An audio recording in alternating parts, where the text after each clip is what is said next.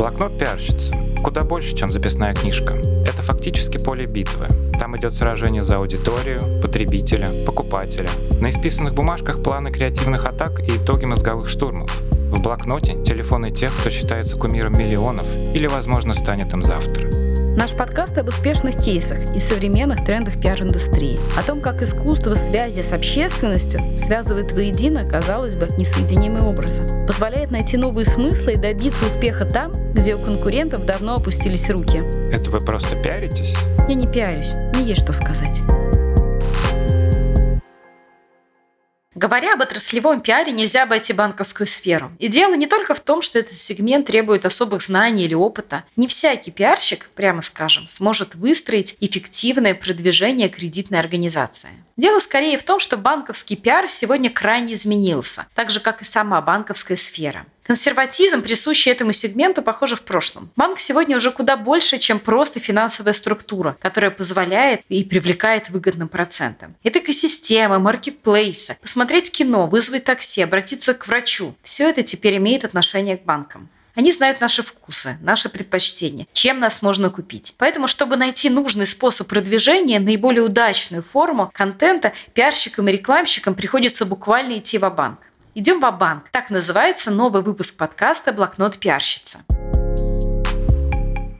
Даже в Европе все чаще стоит вопрос о будущем так называемых традиционных сберегательных банков. Одна из причин – многим людям просто не на чем особо экономить. Многие экономисты напоминают о парадоксе бережливости. Чем больше мы откладываем на черный день, тем быстрее он наступит. В этом смысле банки поняли, продавая услуги, заработаешь куда больше, чем на вкладах. Эпохальное событие для российской банковской системы – это превращение Сбербанка в Сбер. Новый логотип – символ того, как одна из наиболее консервативных в массовом представлении структур стала броской, современной, удобной. Есть интересная книга «Слон на танцполе» Евгения Карасюка о том, как Греф переделывал всю философию работы Сбера. Ключевая мысль – неповторимый слон должен научиться танцевать. Один из наиболее ярких эпизодов, как Греф сам ездил по отделениям, инспектировал их и даже упал, зацепившись за линолеум в одном из них. Так он лично добивался изменений. Теперь Сбер – это экосистема. Меняются ВТБ, Газпромбанк, вся банковская сфера. По сути, изменилась и вся рекламная парадигма. Поэтому, если раньше все крутилось вокруг принципов надежно, солидно, выгодно, то теперь постулат совершенно иной. Ведь тот же Сбер, который тащит к себе молодежь, это вообще не про солидность. Один из наиболее броских образов недавнего времени – это рекламный ролик Джорджа Милославским, созданный благодаря технологии Deepfake. По фильму он вообще-то вор и мошенник, хотя и положительный. И цель явно была молодежь. Но и для старшей аудитории напоминание о советском шедевре Иван Васильевич меняет профессию получилось в итоге профессионально и, в общем-то, выигрышно. Но помимо грандов банковского мира есть и молодые, но крайне амбициозные финансовые организации. Например, Почта Банк.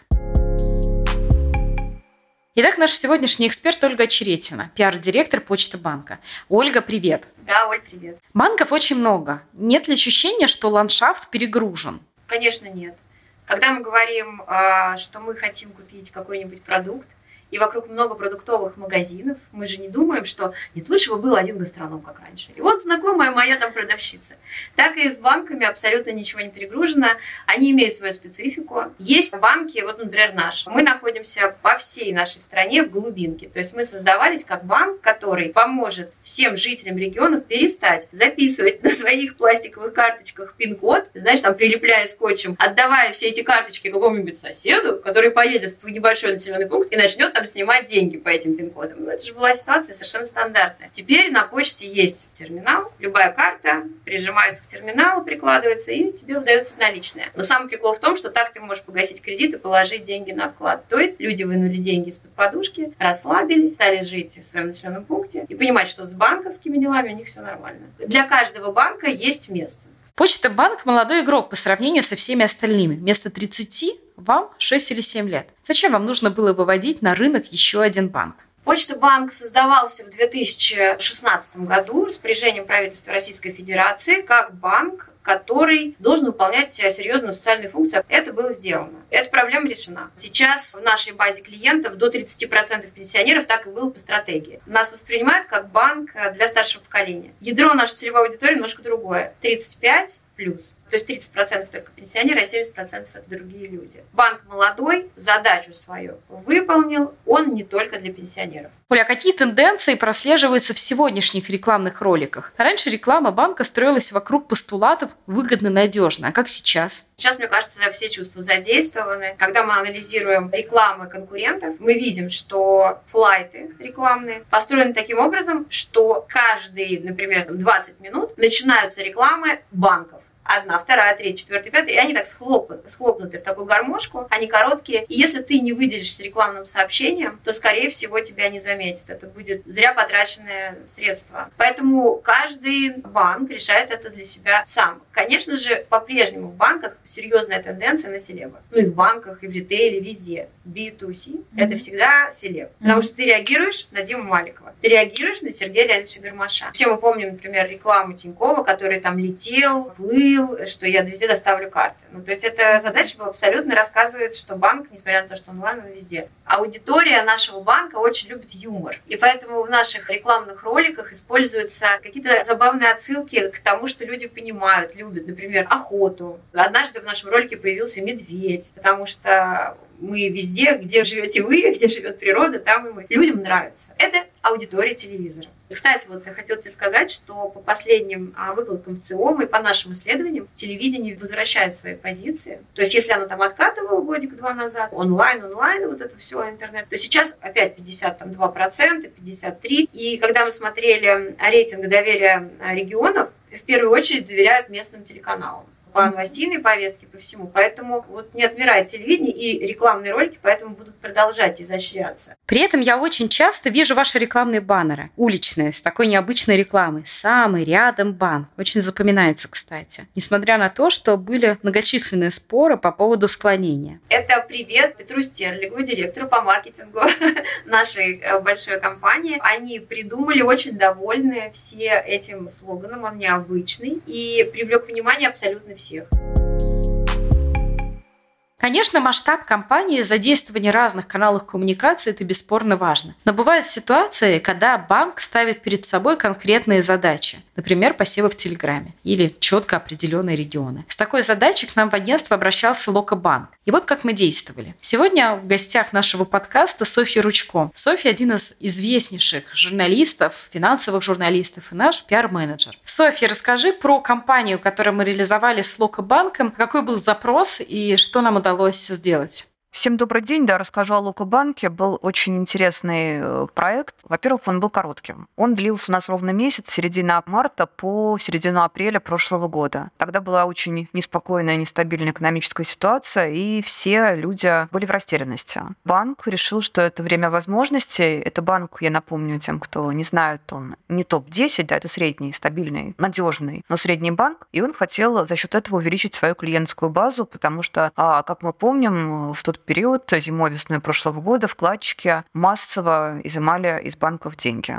А чем можно было привлечь вкладчиков, кроме надежности, это банки обещать не могли в ту пору, можно было привлечь высокими ставками. И ставки тогда были совершенно немыслимыми, больше 20%. Такое было только до 2014 года, насколько я помню. Потом последние там лет, условно, 8-10 таких ставок уже не было по вкладам. И вот Локобанк решил воспользоваться ситуацией очень правильно и расширить пул своих клиентов. Мы работали по двум направлениям. Нужно было увеличить число вкладчиков банка и также приток вкладчиков физлиц и клиентов малого и среднего бизнеса. Работа выстраивалась стандартно, но мы были очень ограничены в сроках. Поэтому мы очень оперативно связались со знакомыми журналистами, региональными и федеральными. Почему региональными? Потому что у банка была филиальная сеть в разных российских регионах, и нужно было в том числе там, им себя как-то представить да, и рассказать о себе. Дали им краткую информацию о банке, о спикерах и о темах, которые готовы комментировать. Темы были две, чтобы там не растекаться по древу, то есть тема была вклады и малый и средний бизнес продукты, которые интересны предпринимателям. А вот. Следующий момент, когда мы познакомились с журналистами, представили им нашего нового клиента, спикеров, мы придумывали интересные темы пресс-релиза. Софья, а какая была тема этого пресс-релиза, ты сейчас помнишь? Да, мы провели небольшое исследование. Вообще я хочу сказать, здесь немножко отвлечься от нашей темы, что СМИ очень здорово берут исследования. Если ваша компания даже маленькая сделает какое-то исследование, то шансы ее попасть в СМИ а, выпустить публикации очень сильно повышаются. Вот, у нас была такая тема, с какими запросами обращаются чаще всего клиенты физлица в кредитной организации в марте. Дело в том, что почему это пользовалось интересом эта тема, потому что запросы очень сильно изменились, люди были в растерянности, они не понимали, что делать, и вот банк предоставил нам эту выкладку. И у нас это с удовольствием взяли СМИ. А помнишь какие-то цифры, может быть, а сколько в итоге вышло публикаций, и, может быть, делилась ли компания результатами нашей работы, насколько она была ощутима? У нас вышло всего более 40 публикаций. Это были коммерческие размещения, о них сейчас чуть подробнее расскажу, как тоже желательно их правильно составлять, и некоммерческие публикации. Какие СМИ мы задействовали? Первый, естественно, эшелона, да, потому что их читают, собственно, все, и наш малый и средний бизнес, который интересовал Лукобанк, это ведомости, РБК, а также профильное. Банковское дело, финансовая газета, сравниру, профиль. Вот такие издания мы использовали. Коммерческие публикации мы делали по согласованию с нашим заказчикам, Локобанком, потому что им нужно было рассказать о своих конкретных продуктах. И только некоммерческие размещения не подходили. Но и здесь, э, чтобы это уже так не смотрелось, как откровенная реклама, и не отпугнуло читателей, мы делились информацией, контентом, которая полезна аудитории. Например, дали небольшой обзор ставок на тот момент, привели расчеты для вкладчиков, потому что вкладчики часто вообще не понимают, какая у них может быть доходность по вкладам, потому что банки предоставляют ставку в процентах годовых, и не очень может быть понятно, насколько он заработает по итогу месяца или трех. Еще одна интересная тенденция – внимание к семье. Во многих банках появляются детские семейные карты с забавным дизайном, где тоже подчеркиваются семейные ценности. Об этом мы тоже решили спросить Ольгу Очеретину из Почты банка. Появляются карты с индивидуальным рисунком. Карты для детей, для семьи. Что это дает? Насколько ощутим эффект? Это все геймификация. Все это возможность залоялиться с твоим клиентом, с твоим человеком, который к тебе пришел, ты говоришь, смотри, у нас есть кубики, ты можешь их бросать и себе кэшбэк какой-то там находить. Смотри, у нас есть карты с таким-то рисунком. В этом банке, в этой системе неинтересно. Потому что, по сути, продукты у всех, ну, примерно одни и те же. Поэтому каждый берет каким-то особым подходом. Вот для нас, например, очень важна модерация. Да? Мы с самого начала решили так и действуем. Отвечаем на все сообщения, которые приходят к нам через социальные сети. Если это какой-то сложный клиент, что-то не так, я сама очень часто звонила, и в этом месяце звонила, разговаривала с человеком и отвечала. Неважно вообще, что там происходит. Да, человек в большинстве случаев просто заблуждается. Мы отвечаем. То есть это подход у кого-то такой, у кого-то такой. И карты – это тоже одна из историй. Если перспектива перспектива у кабрендинговых карт. У вас, например, существуют карты с крупными торговыми сетями, в частности, с магнитом. Некоторые банки выпускают карты совместно с авиакомпаниями. Они позволяют накапливать мили. Есть ли перспективы у такого сотрудничества? Всегда кооперация и партнерство прекрасно ты берешь преимущество одного партнера и присоединяешь к нему преимущество другого партнера. У человека появляется сразу такой, знаешь, это 2D, а лучше 3D, и он понимает, эту карту надо брать. Наш проект, вот этот почтовый банк, это тоже партнерство. То есть мы, группа ВТБ, присоединились к инфраструктуре Почты России и сейчас ищем точки соприкосновения, чтобы это было выгодно каждому, кто приходит на почту. Ну, например, трек, номер посылки уже есть в нашем приложении. Да больше того, в нашем приложении уже есть приложение Почты России. Если ты там уехал, улетел в дирижабле, и тебе понадобилось что-то сделать с деньгами, если там есть сотовая связь, то ты уже можешь с помощью оформленной мультиподписи как минимум взять кредит. То есть вообще партнерство – это очень круто. Один человек в поле не воин. Говоря о запоминающихся рекламных роликах, вспоминается ролик «Лето банка», на базе которого, кстати, был создан Почта банк, где Семен Слепаков пел про то, что хорошо бы, чтобы Деда Мороза дарили деньги. Была любопытная реклама и у Альфа с их промо «Честно быть выгодно», когда сотрудники в офисе спрашивают, кто готов поработать в празднике. Один честный офисный клерк соглашается, а все остальные молчат. И тут выясняется, что речь идет о поездке на выставку в Париж, да еще и в компании симпатичной переводчицы. И вот несколько подобных ситуаций ситуации, где подчеркивалось, честно быть выгодно. Мне лично еще вспоминается пингвин из рекламы Райфайзенбанка 2015 года, который внезапно понимает, что он первое, что видит приплывающие в Антарктиду полярники и исследователи, и старается произвести впечатление. Разница в отношении резюмируется в конце ролика. Если обратиться к своего рода классике банковской рекламы, то это, конечно же, Банк Империал в 90-х. Помните? Всемирная история, Банк Империал. Это был проект Тимура Бекмамбетова, получивший ряд премий на фестивалях. Так или иначе, крупнейшие банки все-таки склонны к амбициозным и масштабным компаниям, которые сочетают и эфиры, интернет, и соцсети. Тут стоит упомянуть рекламную кампанию Тинькофф банка. Во второй половине пандемийного 2020 года Тинькофф банк вырос до 12 миллионов клиентов. Финансовая организация заявила о себе как о крупнейшем частном банке страны и третьем после Сбера ВТБ. Но проблема в том, что многие жители страны воспринимали Тинькофф как банк для миллениалов. Для более старшей аудитории это скорее минус. Как вложить деньги в банк, у которого даже нет офиса? И тогда банк запустил кампанию, целью которой были и потенциальные клиенты, и потенциальные сотрудники, и B2B-партнеры. И задача была не столько привлечь новых клиентов, сколько зафиксировать в глазах аудитории полученный результат. Третье место. Главный месседж тогда был такой. Тиньков третий банк по количеству клиентов. Нам доверяют миллионы людей уже 14 лет. Для медиа и маркетинговой компании в качестве образа выбрали трех богатырей, которые символизировали Сбер, ВТБ и Тиньков. Одежда богатырей была окрашена в цвета крупнейших банков. Зеленый Сбер, синий ВТБ, желтый Тиньков. Таким образом, Тиньков, и в этом главная особенность компании, не боролся с двумя более сильными соперниками, а использовал их потенциал для собственного продвижения. Сила их брендов тогда работала на него. Поэтому главный тезис был не просто Тиньков третий крупнейший банк, а Сбер, ВТБ и Тиньков стали крупнейшими банками России. В итоге была развернута федеральная рекламная кампания в формате 360. Шло продвижение и в телеэфире, и в интернете, и в соцсетях. Везде было активно задействованы собственные медиаканалы банка, Stories, Тинькофф журнал. Реклама появлялась и на медиафасадах в 14 крупнейших городах страны. В Москве, к примеру, на Доме книги и на кинотеатре «Октябрь». Суммарный охват от публикаций по медиалогии превысил 20 миллионов человек, а охват всей компании с учетом просмотров, интеграцию блогеров и рекламной кампании 132 миллиона человек. Тогда Тинькофф Банку удалось увеличить и число клиентов, в том числе среди аудитории 30+. Наружную рекламу хотя бы единожды тогда увидели 86% целевой аудитории в возрасте от 25 до 45 лет. Вишенкой на торте стал масштабный новогодний диджитал-спецпроект «Вселенная Тиньков». В центре сам клиент, вокруг него планеты, другие клиенты банка. И чем напористее реклама, тем актуальнее запрос, который все чаще задает профессионалы банковской сфере. Как изменится принцип работы кредитных организаций в ближайшие 10-15 лет? И как на это повлияет банковский пиар? Снова вернемся в Почта Банк к нашему эксперту Ольге Очеретиной. Если будущее у банков как финансовых структур с учетом создаваемых маркетплейсами карт оплаты? Ольга, как тебе кажется, а вот уйдут ли банки полностью в онлайн? Почта Банк пытается совмещать цифру и живое общение. Или кредитная организация постепенно трансформируется в экосистему, по примеру Сбера рассмотрим, например, какой-нибудь marketplace, ну, всеми нами любимый какой-нибудь там Озон. У тебя есть карта Озон, которая что, позволяет тебе оплатить покупку с выгодным кэшбэком. И все, банки заменили. Но это же только одна операция. А если тебе нужно взять инвестиционный продукт, проконсультироваться по твоей вообще философии сбережений, что делать, разместить вклад, понятно, тоже, взять кредит,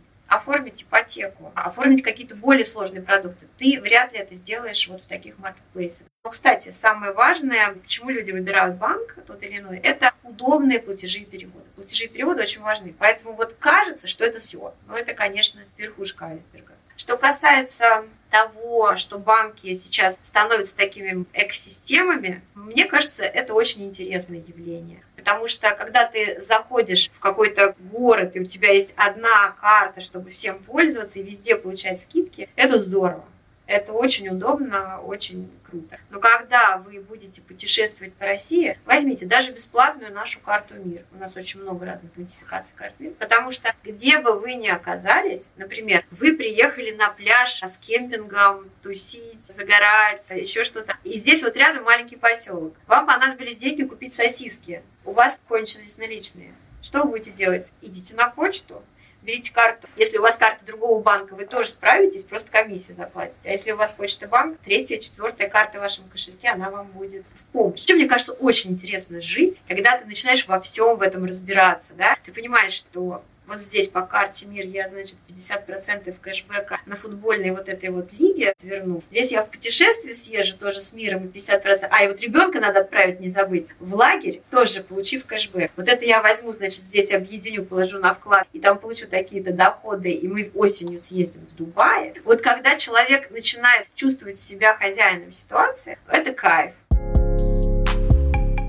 Один из главных трендов – банки стремятся быть рядом с клиентами. Так логотипы ВТБ можно увидеть на велопарковках. В 2010 году в Лондоне тоже начали развивать среду для велосипедистов, и тогда еще Джонсон, который был мэром города, сам активно ездил на велосипеде. Спонсором проекта тогда выступил банк Барклай и несколько других организаций. В результате в городе появилась сеть автоматов по прокату велосипедов Barclay Circle Hire, которые уже называют крупнейшим в истории проектов корпоративного брендинга. Фирменный цвета банка повсюду, на платежных терминалах, на 6 тысячах велосипедах. Кроме того, почти 100 километров велосипедных дорожек в столице тоже окрашены в корпоративный голубой цвет. Конечно, сегодня банковская сфера в России изменилась. Несмотря на санкции, никаких драматических событий, как во время развала СССР, когда население потеряло все сбережения, все же не произошло. Кроме того, конкуренцию банкам теперь составляют и небанковские компании. Идет передел рынка эквайринга и платежей. Мир, Сберпэй и другие системы заменили Visa и MasterCard. Действует и система быстрых платежей. Порой цель рекламы не новый продукт, не банк, а лояльность клиентов. Стоит упомянуть в этом аспекте коммуникационную кампанию «Плюс объединения». Она проходила в рамках проекта присоединения Транскредитбанка, это был опорный банк РЖД, к ВТБ-24. Это был 2013 год. Дело было 10 лет назад, но достойное упоминания. Задача стояла сохранить персонал, технологии и прежде всего клиентов и их лояльность. А у РЖД более миллиона сотрудников во всех часовых поясах. Крупнейший работодатель страны. Работа работа с клиентами шла через все возможные каналы. Это традиционные СМИ РЖД, как легендарная газета «Гудок», так и телеканал РЖД ТВ. Были распечатаны листовки, буклеты. Везде упоминалось объединение банков. В итоге, если первоначально относились сделки скорее негативно, то постепенно это отношение удалось изменить. Люди почувствовали, что их держат в курсе, никакой кулуарной игры, а для них только плюсы. За пару недель до завершения интеграции 9 из 10 клиентов Транскредитбанка знали о присоединении к ВТБ-24. Уровень осведомленности доходности тогда составил 88%, а 58% клиентов положительно отнеслись к присоединению. 95% положительно либо нейтрально. Это один из главных выводов. Действовать надо открыто, а клиент должен понимать, от него ничего не скрывает.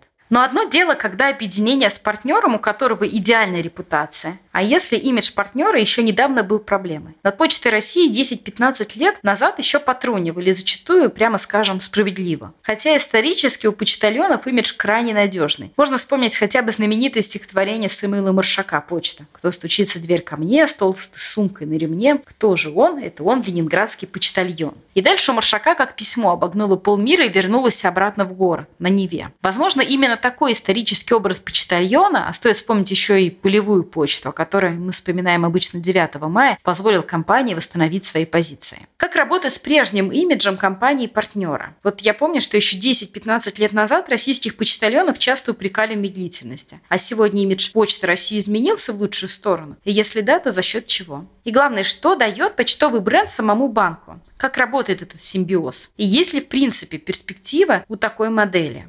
Почтовые банки очень много лет существуют в разных странах.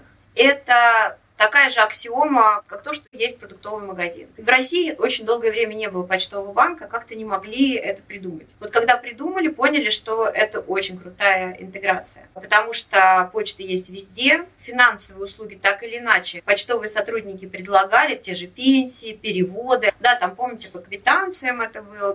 Другое дело, что есть имидж почты, как к этому относится молодежь в основном. И что делать банку, который туда пришел, как с этим работать. Это вопрос к нам, к пиарщикам, к маркетингу. Это вообще длинная история. Когда начинался Почта банк, идея, э, как его назвать, было, ну скажем так, на двух сторонах листа А4 12 шрифтом. Название названий было много разных, и пришли к самому понятному, почему. Чтобы люди ассоциировались. Ассоциировали, где находится этот банк, кому он принадлежит, что он государственный. То есть все должно быть ясно сразу, когда ты видишь образ банка. Почта России очень уважаема старшим поколением. Ну вот когда-то наступает такой период, когда люди приходят на почту, они с детства доверяют этим людям, которые там находятся. Там, кстати, в почте очень много династий. И они доверяют всему, что есть на почте, что рекомендовано. Поэтому у нас клиентская база очень быстро набралась, она качественная. Поэтому для нас это очень крутая, качественная бизнес-модель.